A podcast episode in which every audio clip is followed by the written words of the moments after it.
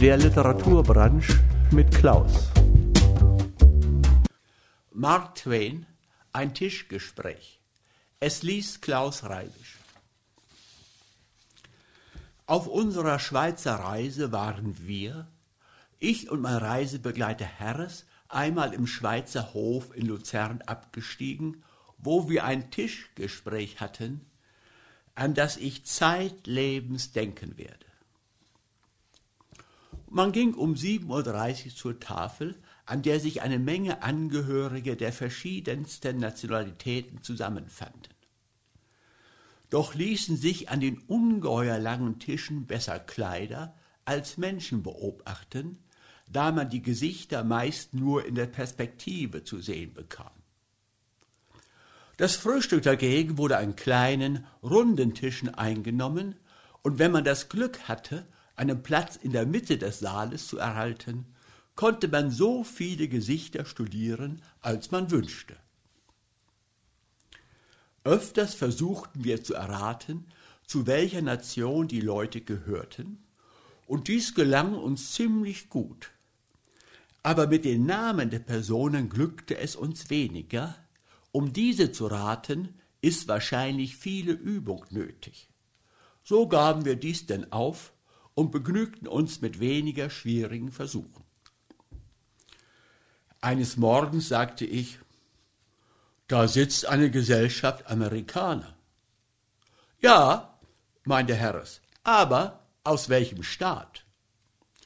Ich nannte einen Staat, Harris einen anderen dass das junge Mädchen, welches zu der Gesellschaft gehörte, sehr schön sei und sehr geschmackvoll gekleidet, darin waren wir einerlei Meinung. Über ihr Alter jedoch konnten wir uns nicht einigen. Ich meinte, sie sei 18, Harris hielt sie für 20. Wir ereiferten uns darüber, und ich sagte schließlich, als ob es mein Ernst wäre, die Sache lässt sich ja sehr leicht entscheiden. Ich will hingehen und sie fragen. Harris erwiderte in spöttischem Ton. Ja, das wird wohl das Beste sein. Du brauchst ja nur hinüberzugehen, um mit der hier gebräuchlichen Formel zu sagen, ich bin Amerikaner, und dann wird sie sich natürlich sehr freuen, dich zu sehen. Dabei gab er mir zu verstehen, dass ich es wohl schwerlich wagen würde, sie anzureden. Ich habe nur so gedacht, versetzte ich, und es nicht im Ernst gemeint. Aber du traust mir doch zu wenig Courage zu. Ein Frauenzimmer macht mir nicht so leicht bange. Und jetzt gehe ich hin und spreche mit dem Fräulein. Mein Vorhaben war sehr einfach. Ich wollte sie höchst ehrerbietig anreden und um Entschuldigung bitten, wenn ihre große Ähnlichkeit mit einer früheren Bekannten mich getäuscht hätte. Wenn sie mir dann antwortete, der Name, den ich genannt habe, sei nicht der ihrige, so wollte ich mich abermals aufs höflichste entschuldigen, meine Verbeugung machen und mich wieder zurückziehen. Daraus konnte doch kein Unglück entstehen. Ich ging also an den Tisch, verbeugte mich vor dem Herrn und wollte mich eben mit meiner Rede an sie wenden, als sie ausrief, also hab ich mich doch nicht geirrt. Ich sagte gleich zu John, dass Sie es waren. Er wollte mir nicht glauben, aber ich wusste, dass ich recht hatte und sagte, Sie würden mich sehr bald erkennen und zu uns herüberkommen. Es freut mich sehr, dass Sie es getan haben, denn wenn Sie fortgegangen wären, ohne mich zu erkennen, hätte ich das nicht für sehr schmeichelhaft gefunden. Bitte setzen Sie sich doch. Wie merkwürdig. Sie sind wirklich der letzte Mensch, den ich erwartet hätte, jemals wiederzusehen. Das war eine Überraschung, die mich förmlich betäubte und mir einen Augenblick die Besinnung raubte. Indessen schüttelten wir uns herzlich die Hände und ich nahm neben ihr Platz. Aber in einer solchen Klemme war ich wirklich noch nie gewesen. Mir dämmerte es dunkel, als ob ich die Züge des Mädchens schon einmal gesehen hätte. Aber wo das gewesen war und welcher Name zu ihr gehörte, war mir gänzlich entfallen. Daher begann ich sogleich die Rede auf Schweizer Landschaften zu bringen, um mich nicht zu verraten. Allein es half nichts. Sie ging ohne Umschweife auf die Dinge los, die sie näher interessierten. Nein, was das für eine Nacht war, als der Sturm die vorderen Boote mit wegriss. Wissen Sie noch? Wie sollte ich nicht, sagte ich. Aber ich hatte keine Ahnung. Ich wollte, der Sturm hätte auch das Steuer, den Schornstein und den Kapitän selbst mit weggerissen. Dann wäre mir vielleicht ein Licht aufgegangen, wo ich die Fragerin hintun sollte. Und erinnern Sie sich, wie bange die arme Marie war? Jawohl, sagte ich. Nein, wie einem alles wieder gegenwärtig wird. Das wünschte ich zwar aufs innigste, aber es war wie aus meinem Gedächtnis weggeblasen. Das Klügste wäre gewesen, offen die Wahrheit zu gestehen. Aber das konnte ich nicht übers Herz bringen, nachdem das junge Mädchen mir solches Lob gespendet, weil ich sie wiedererkannt hatte. So geriet ich denn immer tiefer hinein und hoffte vergebens auf einen rettenden Faden, um aus dem Labyrinth zu kommen. Die Unerkennbare fuhr lebhaft fort. Denken Sie, George hat doch noch Marie geheiratet. Wirklich? Ist das möglich? Jawohl, er sagte, er glaube, dass ihr Vater viel mehr schuld gewesen sei als sie selbst. Ich glaube, er hatte recht. Meine Sie nicht auch? Natürlich. Es war ja ganz klar. Ich habe es doch immer gesagt. Oh nein, Sie waren ja anderer Meinung, wenigstens in jenem Sommer. Im Sommer? Da haben Sie ganz recht. Aber im folgenden Winter sagte ich's. Nun, es stellte sich heraus, dass Mary gar nicht schuld war, sondern nur ihr Vater und der alte Darley. Um doch etwas zu erwidern, sagte ich, ja, Darley habe ich immer als ein lästiges altes Geschöpf angesehen. Das war er auch, aber trotz seiner Sonderbarkeiten waren sie ihm zärtlich zugetan. Wissen Sie noch, wie er immer versuchte, ins Haus zu kommen, sobald es nur am geringsten kalt war. Ich getraute mir nicht weiterzugehen. Offenbar war dieser Dali kein Zweifüßler, sondern irgendein Vierfüßler, vielleicht ein Hund, möglicherweise ein Elefant. Da nun jedes Tier eine Haut hat, so fiel ich im Anschluss an Ihre Frage mit der Bemerkung ein, und was er für ein Fell hatte.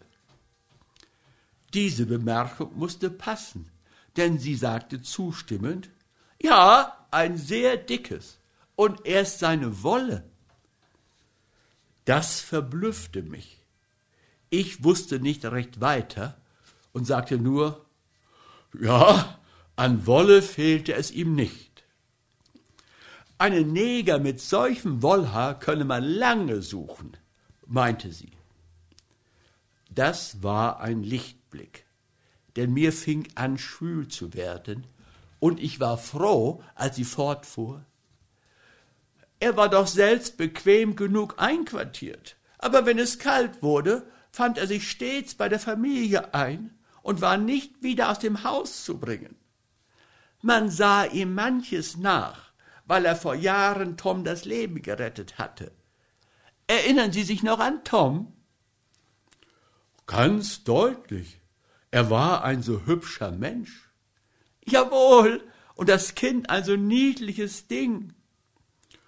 Ein hübscheres Kind habe ich nie gesehen. Ich tat nichts lieber, als mit ihm tändeln und spielen. Und ich schaukelte es so gern auf den Knien.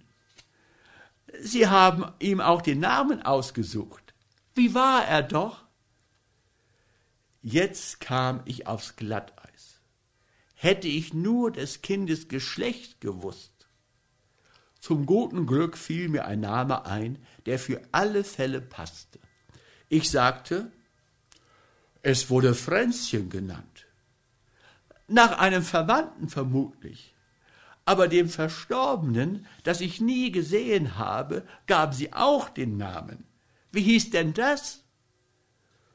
Da das Kind tot war und sie es nie gesehen hatte, dachte ich, man könnte auf gut Glück einen Namen wagen, und so antwortete ich, es hieß Thomas Heinrich. Sie wurde nachdenklich und sagte, das ist doch sonderbar, sehr sonderbar. Ich saß ganz still, und der kalte Schweiß lief an mir herunter.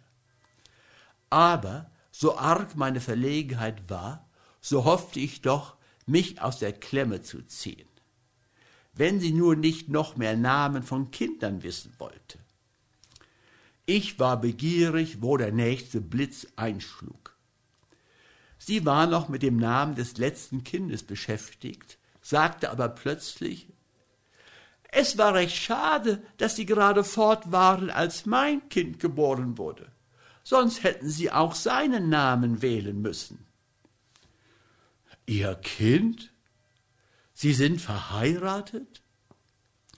Ich bin seit dreizehn Jahren verheiratet. Getauft, meinen Sie wohl? Nein, verheiratet. Dieser Knabe hier ist mein Sohn. Das scheint ja ganz unglaublich, fast unmöglich.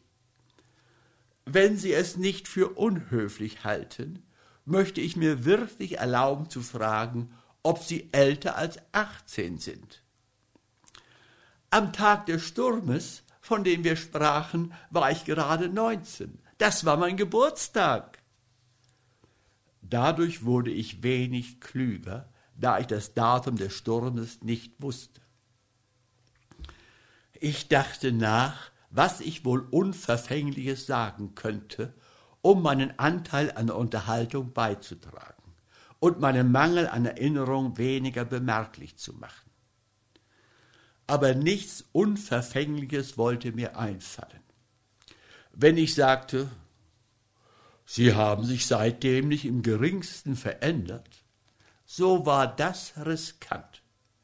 Meinte ich dagegen, Sie sehen jetzt viel besser aus, so ging das auch nicht. Eben wollte ich einen Ausfall auf das Wetter machen, als meine Landsmänner mir zuvorkamen und rief, wie habe ich mich gefreut, einmal wieder von den lieben alten Zeiten zu sprechen. Sie nicht auch? Gewiss, eine solche halbe Stunde habe ich noch nie erlebt, versetzte ich voll Gefühl und hätte mit Wahrheit hinzufügen können, lieber wollte ich mir bei lebendigem Leibe die Haut abziehen lassen, als sie noch einmal durchzumachen. Ich war von Herzen dankbar, mit der Feuerprobe fertig zu sein und wollte mich eben verabschieden, als sie fortfuhr. Nur eins geht mir im Kopf herum. Was denn? Der Name des verstorbenen Kindes. Wie sagten Sie doch, dass es hieß? Jetzt war ich übel daran. Ich hatte des Kindes Namen ganz vergessen. Wie konnte ich ahnen, dass ich ihn noch einmal brauchen würde. Ich ließ mir nichts anmerken und sagte kühn, Josef Wilhelm. Aber der Knabe neben mir verbesserte meinen Irrtum. Nein, Thomas Heinrich. Ich bedankte mich bei ihm und sagte, Ach ja, ich habe es mit einem anderen Kind verwechselt. Richtig, Thomas Heinrich hieß das arme Kind. Thomas, hm, nach dem großen Thomas Carlyle. Und Heinrich? Hm, nach Heinrich dem Achten. Die Eltern waren sehr zufrieden mit den Namen. Dadurch wird es nur noch sonderbarer, murmelte meine schöne Freundin. Warum denn? Weil die Eltern es immer Amalie Susanne nennen, wenn sie von ihm sprechen. Jetzt war meine Weisheit zu Ende. Ich war wie auf den Mund geschlagen und wusste weder aus noch ein. Um die Sache fortzusetzen, hätte ich lügen müssen, und das wollte ich nicht. So saß ich stumm und ergeben da und ließ mich von dem Feuer meiner eigenen Beschämung langsam zu Tode braten. Plötzlich aber lachte meine Gegnerin hell auf und sagte, mir haben die Erinnerungen an alte Zeit mehr Spaß gemacht als Ihnen. Ich merkte bald, dass die sich nur stellten, als ob sie mich kennten. Und nachdem ich mein Lob an sie verschwendet hatte, beschloss ich, sie zu strafen, was mir auch gelungen ist. Es war mir sehr angenehm, durch sie George und Tom und Darley kennenzulernen, denn ich hatte vorher nie etwas von ihnen gehört. Wenn man es nur richtig anzufangen weiß, kann man von ihnen wirklich eine ganze Menge Neuigkeiten erfahren. Marie und der Sturm, der die vorderen Boote wegriss, sind wahre Tatsachen. Alles andere ist Dichtung. Marie war meine Schwester, Ihr ganzer Name ist Mary X. Wissen Sie nun, wer ich bin? Ja, jetzt erinnere ich mich Ihrer. Sie sind gerade noch so hartherzig wie vor dreizehn Jahren auf dem Schiff. Sonst würden Sie mich nicht so bestraft haben. Sie sind noch ganz wie Sie waren, von innen und von außen. Sie sehen ebenso jung aus wie damals. Ihre Schönheit ist unverändert und findet ihr Abbild in ihrem prächtigen Knaben. Und nun, wenn diese Worte Sie gerührt haben, lassen Sie uns Frieden schließen, denn ich bekenne mich für besiegt und überwunden. Dies wurde zum Beschluss erhoben und auf der Stelle ausgeführt.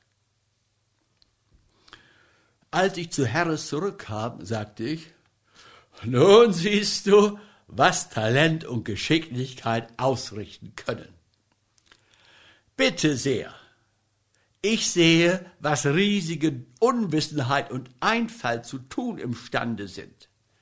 Dass ein Mensch, der seine fünf Sinne bei sich hat, sich auf diese Weise fremden Leuten aufdrängt und eine halbe Stunde in sie hineinredet, so etwas ist noch nicht da gewesen.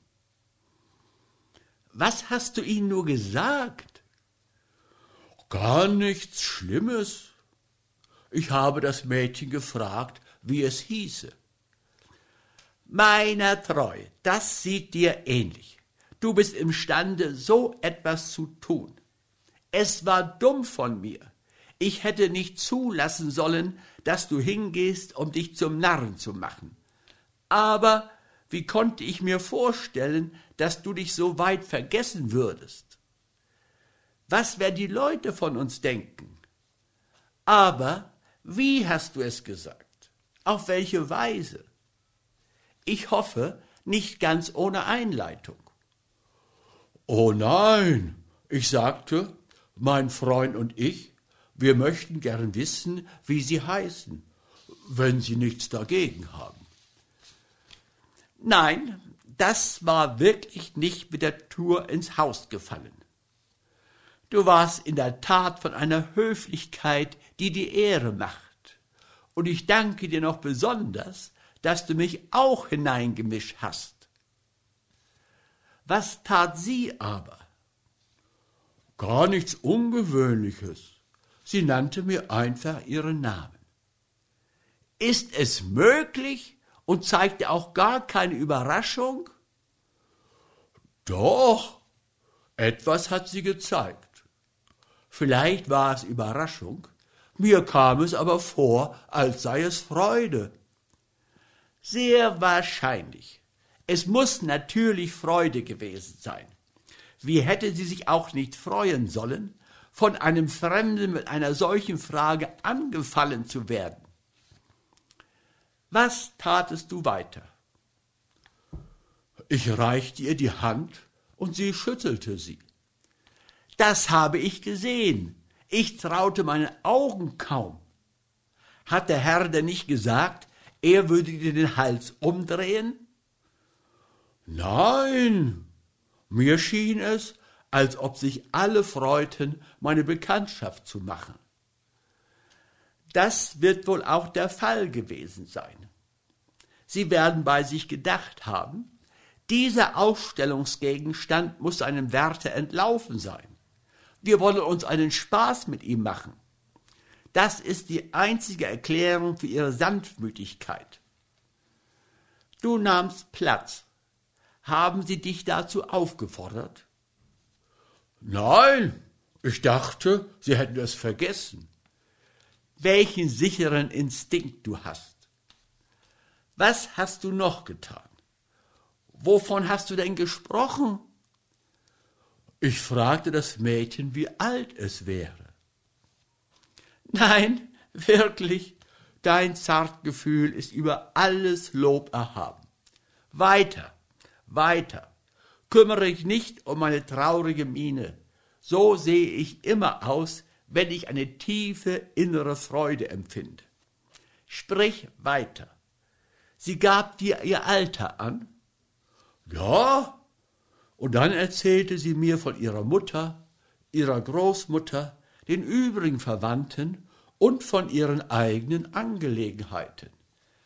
Alles von selbst? Nein, das nicht gerade. Ich stellte die Fragen und sie gab mir die Antworten. Das ist ja himmlisch. Hast du nicht auch nach ihren politischen Ansichten gefragt? Freilich. Sie ist Demokratin und ihr Mann Republikaner. Ihr Mann? Das Kind ist doch nicht verheiratet.